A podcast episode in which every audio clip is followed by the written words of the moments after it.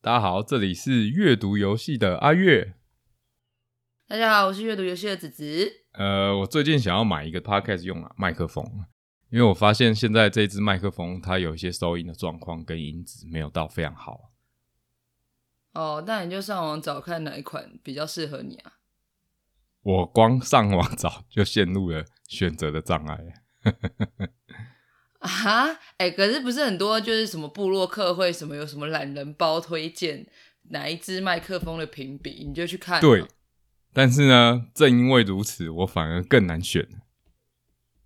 哼，为什么？因为这跟今天我们要讨论这本书超有关系的。今天这本书叫做《排名的轨迹》，排名的轨迹。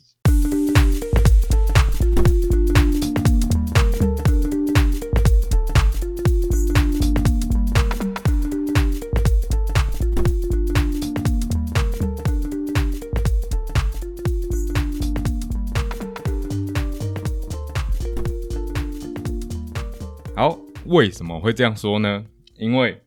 嗯，你会发现有非常多布洛克都写了非常棒的清单，然后里面甚至都帮你做性价比的描述，然后甚至告诉你要怎么去挑选这样子的产品，这很方便，对不对？是啊。其实有哎、我之前想要买蓝牙耳机，我也是找到迷失。啊，为什么？因为就是我就看到不同版本的清单，有我我不知道什什么网站自己出的清单，然后另一个网站网站也有属于他自己的嗯清单，然后你就要去比对，呃，这是二零二一年的还是这二零二二年的，哪一个清单才是最准确的？可是你光也从时间线你其实抓不太出来哪一份清单才是现在最新的清单。然后你就看到不同版本的，你根本不知道要怎么去比对。好，哦所以是时间就那个什么清单有保质期的问题耶。呃呃，可是你也找不到它到底是出在于这个什么时间点，然后谁去把这个清单去比对出来的？它是一个民主的过程，还是一个独裁的过程？我会这样讲吗？就是我们虽然有一堆清单，但是最后呢，这些清单说起来，这些清单好像懒人包，但是到后来懒人包太多了，我们可能还要再一份懒人包的清单， 懒人包的懒人不包，然我们还是会迷失在里面，就是究竟到底要挑什么比较好。没错，好，那其实今天这本书呢，就是在告诉我们排名这件事情，在我们生活中，或者是职涯上，或者是工作上，到底扮演什么样的角色，我们又该用嗯什么样的角度去看待清单这件事情。嗯哼，他讲了一个很有趣的足球国家的故事。足足哦，喜整个整个国家都很喜欢足球，你觉得班上比较会踢球的人比较有人缘，还是有球的那个人？有球的那个人，我觉得对，没错，这个其实就在讲一个很简单的排名的逻辑了，嗯意思就是说，稀缺的资源在谁的手上，排名的方法就会变得不一样。哦，可是，假设今天人人都有球的时候，你觉得那个有球的人还会变成大家争相加好友的对象吗？就不会啊，对，这个就是排名游戏的一个有趣的小故事跟本质啊。嗯那他要凸显就是人比人气死人这一点，就是人嗯就是爱比较，没错，而且外国的月亮永远比较圆。哈哈哈，但是这好像都在嫌弃排名这件事，但其实排名对我们人类来说是一个整理资讯的好方法。哎、对，假设今天告诉你说，哎，我要买一只蓝牙耳机，结果呢，请你自己去海量的店里面做比较，而没有这些快速的清单，其实你很难浓缩起来说，哦，我自己到底要负担多少预算，然后呢，想要达到哪些功能的需求，你就不知道了。对啊，你光看那些专专业的某一些设备的名称，你就已经搞不懂了。就已经疯了，对啊，我找麦克风，现在才知道哦，原来 Shure 麦克风超好，但是又 超贵的。嗯对，不然之前都在看那个 Blue Yeti，就里面牵扯到大量的专业知识啊，你不见得一时间可以成为这方面领域的专家。嗯，但这些排名跟清单对我们来说就很有用，我们很嗯快就知道、哦，如果我要挑蓝牙耳机或者是 podcast 用的麦克风，究竟该怎么去挑选，嗯然后我想要负担多少预算去购买什么样的产品，这也是嗯可以先知道的。没错，所以呢，这种决定排名的方法跟规则，其实呢，同时也代表了一种权利哦。因为市面上的产品这么多，那他为什么会挑这十个产品？意味着说他自己心中有一套标准，甚至他背后有合作的厂商会愿意跟他做，哎、可能联盟行销啊，或者是行销分润，所以他才把它选进来。没错，我们看到的这一份清单呢，就没有我们想象中这么的好像中立客观。现在不是在质疑每个做清单的人背后都有收钱，现在是告诉你说，其实每一个名单背后都有自己的主观意识跟判断，它不一定嗯是像我们想象中那么客观的一个产物。没错，那这个其实呢，还蛮有趣的。他有提出一个很有趣的论点，就是过去的社会主导社会排名的方法是靠蛮力，就是啊，谁的武器比较强、就可以哦武斗支大配很多会事情嗯哼，之类的。其实现在社会也没有变得非常先进啊，比方说当然，强国跟弱国之间还是靠什么国防军力啊什么的，只不过现在资讯战还有一些经济制裁的手段已经变得越来越文明了，但实际上它比的还是整个国家总体的力量。没错，那你会说国防要撤掉吗？也不尽然，不可能的啊国防还是很重要的一个东西。嗯那转移到现代呢，全世界的社会就变得比较偏智力，就是看谁科技发展比较强。比方说台湾的护国神山，哦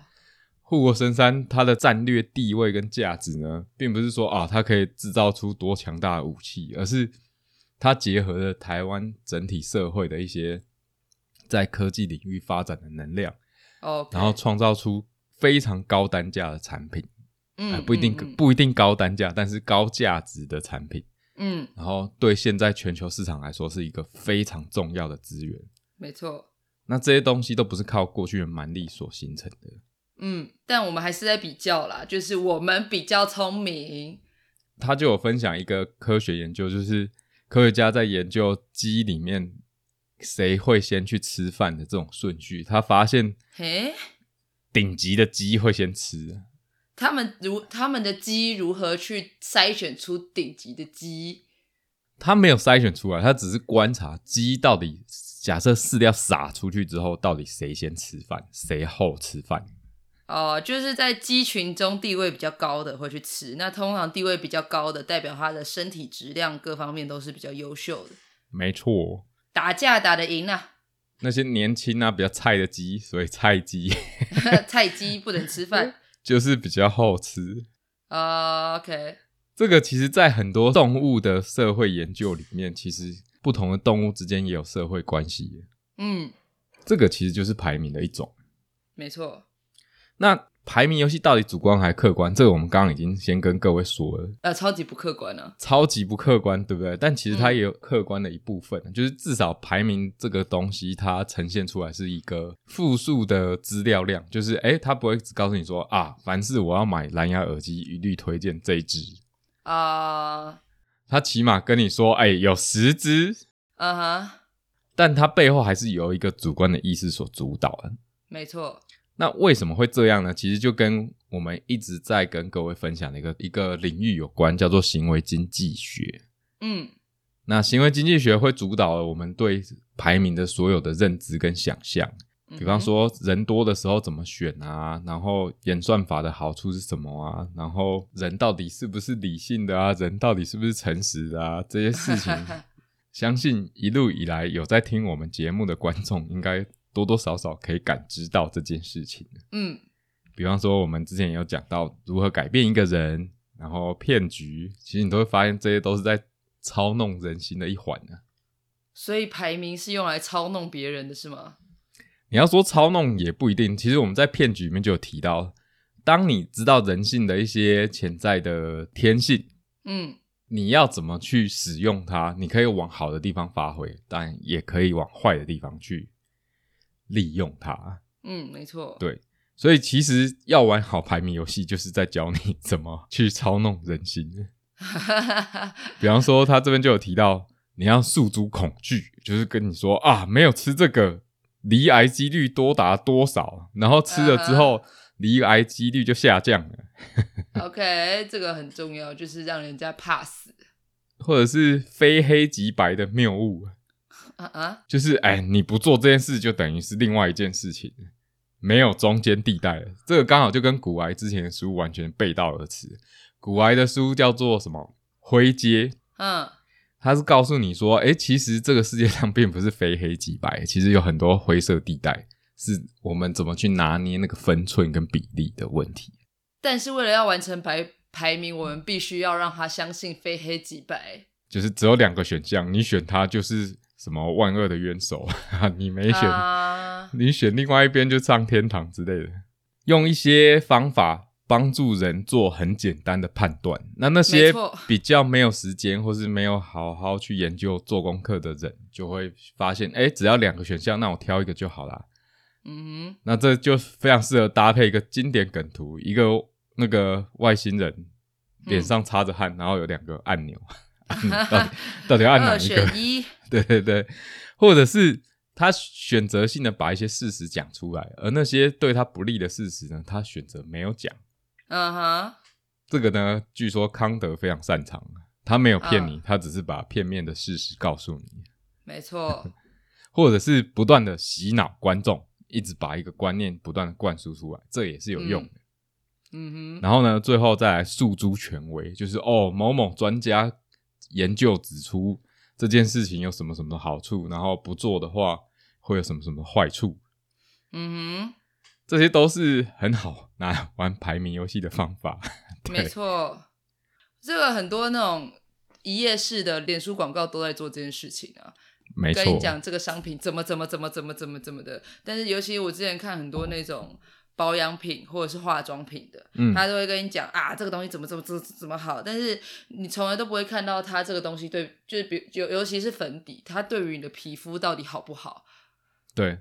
哼，他只会说遮瑕力超强。但遮瑕力往往都代表了某一种这个粉，嗯，可能对皮肤不是那么好。原来如此，这嗯个我就没有涉猎观，要女性观众不是女性角色来讲会比较适合。啊嗯那其实他这边就分享了非常多案例，就是在讲说，哎、如果他要排名的好，或者玩好排名游戏，他有哪些手段跟方法？哼，嗯，不过最重要的还是规则要怎么定。就是当你想要玩玩好排名游戏，你其实已经陷入一个迷失，就是我要去符合他的条件。哦，对，但其实更高端的人会去思考说，哎、这个规则我有没有办法去影响他，让我他的去创造我自己的排名。对，让你自己可以符合他的条件。嗯哼，最有名的就是大学排名了。刚开始创造出来，大家都觉得，哎、为什么我没排进去？所以后来 有非常多大学开始创造，哎、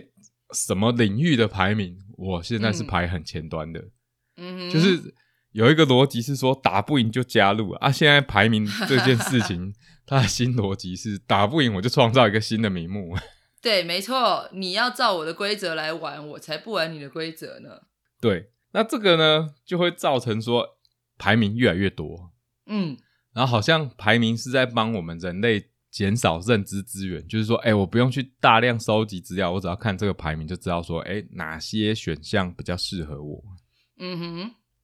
结果反而创造了更多 让人觉得很 confused 的懒人包啊！就大家用自己的标准不断的在排，不断的在排，你不知道你自己要去复印哪一套规则。对，事实上这里面都带有主观的强烈意识啊，比方说国家排名，嗯，大家就会说，哎、先进国家，或者是我们很早以前看的另外一本书叫《正确》，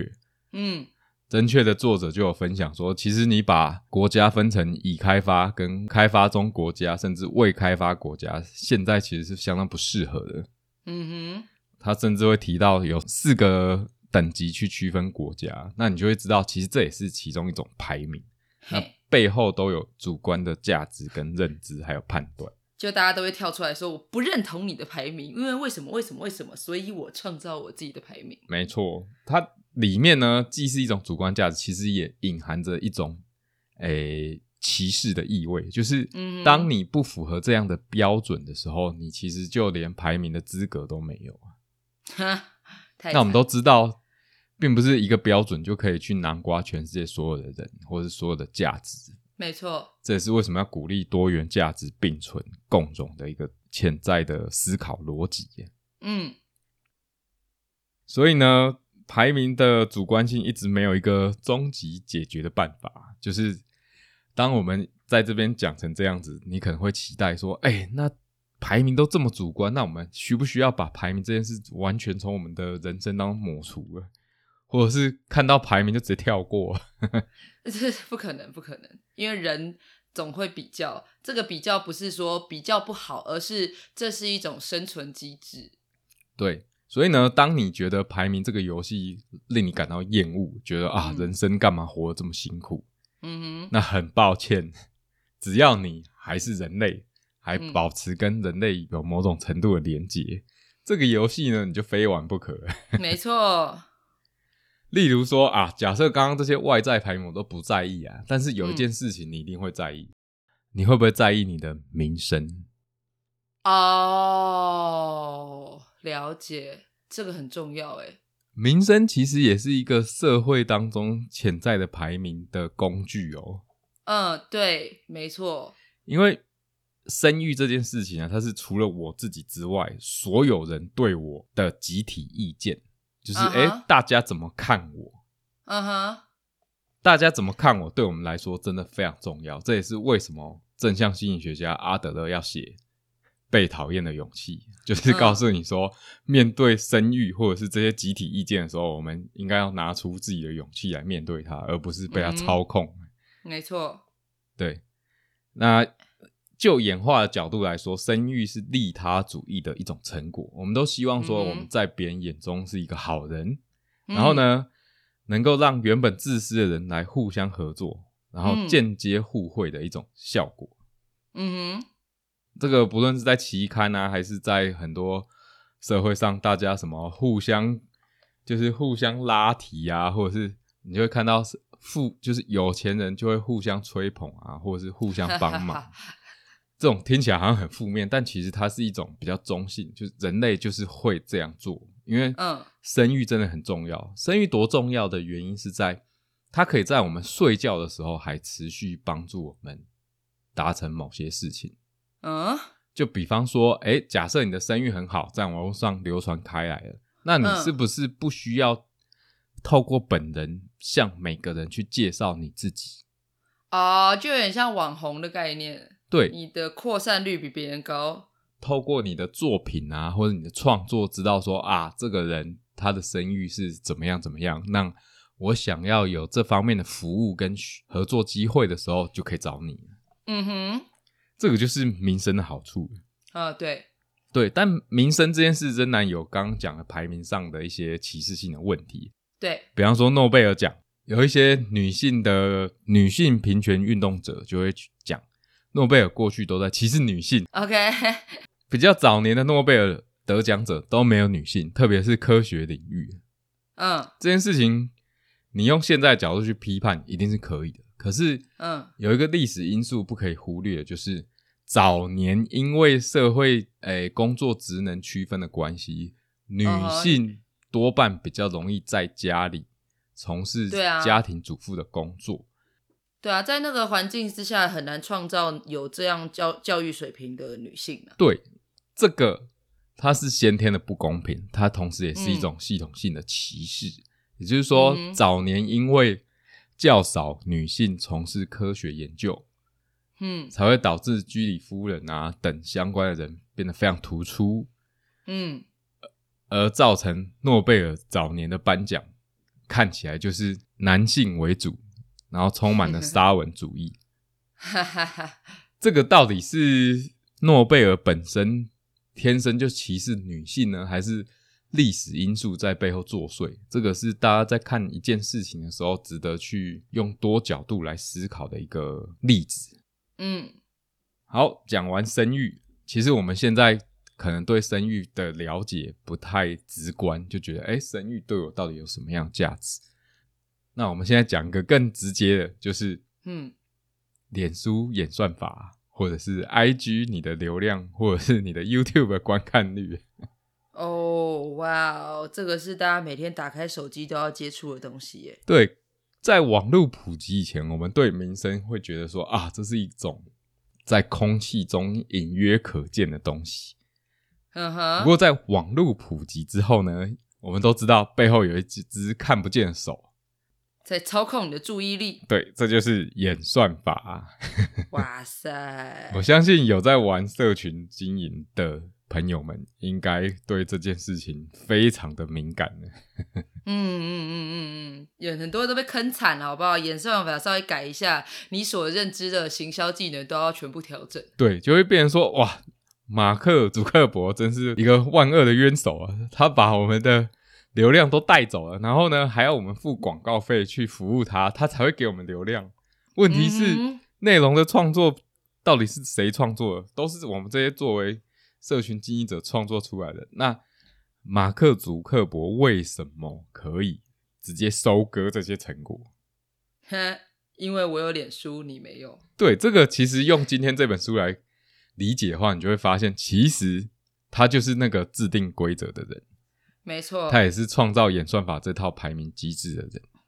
而且他不一开始就把这个排名端出来，他一开始先让你进到这个局，对，然后突然有一天就跟你说我要来排名喽。然后大家就开始疯了啊！我就付多多付你一点钱，让我排名前面一点，就是广告费了。那这个其实，在各方面的推播啊，或是 SEO 啊，其实都是类似的逻辑啊。 嗯这也是为什么后来去中心化这个概念延伸到社交领域的时候，大家会开始去检讨说，诶，其实我在网络上发表一篇报文啊，这是因为我本身有这个能力去写这样的文章，所以才会有受众流过来啊。可是为什么这些产生的价值最后都被社交平台给收割了呢？嗯，为什么不是社交平台付我钱呢？哈，因为那是人家的规则。对这件事情，就是去中心化的概念想要去颠覆的，就是他希望创作者讲的话，不管红也好，还是不红也好，都没关系，那都是你创造出来的一个内容跟价值。嗯哼，那他希望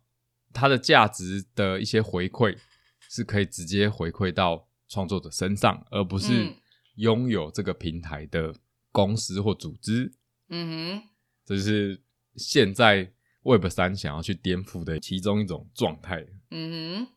这时候他就会跟你讲说。啊！如果没有我的平台，你觉得你写这些东西有人看吗？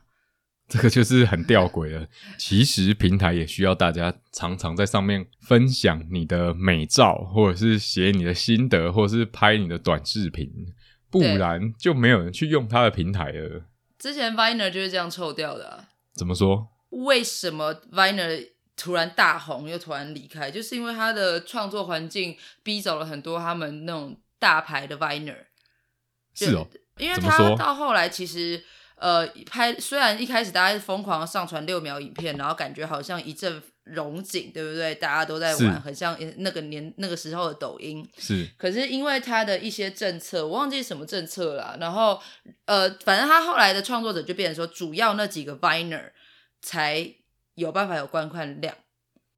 哦，是对，哦，就剩下那些 Viner 在撑着，其他小咖素人就没有机会，就对了。对，就没什么机会。然后后来他们又做了一件事情，惹毛了这些 Viner，然后这些 Viner 集体出走，然嗯哇，后就变成 Vine 上面就没有什么东西可以看，然后就直接垮，对，就垮台了。流量也不见了。对，没错。反而是抖音真的很强哎、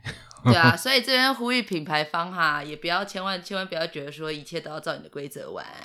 就是这种 UGC 的平台，通常都是靠创作者的内在能量，然后跟他的嗯粉丝们做强大的互动跟圈粉的动作，才能造就强大的流量来源，而不是没说错啊，我是平台方，所以我就是老大，造我的。没，错，这也你们是都要给我钱。祖克伯 现在正在面临的一个问题之一啊。他嗯哼创造出来脸书虽然还是最多人使用的社交平台，但是大家就会知道，大家现在越来越讨厌 Facebook 或者是 Meta。对，就开始会有一群人不不不依赖脸书去做行销，或不依赖脸书去做消费。对我自己感受最深的是，自从元宇宙啊，或者是 NFT 这些很火红的东西出现之后，大家开始关注推特。嗯， 就是过去好像只有美国政治圈还有那些娱乐圈的人会使用推特，结果现在嗯很多人都开始去关注推特这个社交平台，甚至前几天那个我们的钢铁人伊隆马斯克，他嗯 直接买下推特之后，大家就开始觉得哦，我是不是现在要开始移民去推特？ 就市场它的自由在于它还是会自己去达到平衡啦。对，这就是很有趣的地方，就是他创造一个排名，这些排名呢是为了帮助他自己获利，同时呢，嗯如果他吃相太难看的时候，大家也会厌倦这一套游戏规则，然没后错就开始做出其他的选择，而不会选你。嗯，没错。所以今天这本书啊，其实在告诉我们，到底排名在我们这个世界代表什么样的意义，嗯然后我们可以怎么去玩它。嗯，那你如果不想要一直被这些规则玩弄的话，对，有时候我们可以选择创造自己的规则。也不见得一定要创造规则啊，你就不要照着人家规则走。就像脸书它那些东西，如果让你觉得很烦，那你就可以把脸书当成一个哦关心朋友的近况的，回归它社交社交媒体的一个本质，而不是呃拿它来做消费，嗯，这你可以选择的。对，所以我们到底该怎么面对排名这个游戏呢？作者这边整理了几个点，大家可以记在心中。嗯，当你被排名的游戏弄得很心烦意乱的时候，可以拿出来检查一下。嗯，第一个，你要肯定一件事，就是人都是爱比较的，没错。这是我们的天性。嗯第二个，好的清单其实是在帮助我们梳理大脑，就是当我们对很多资讯觉得一团乱，然后无法无福消受，嗯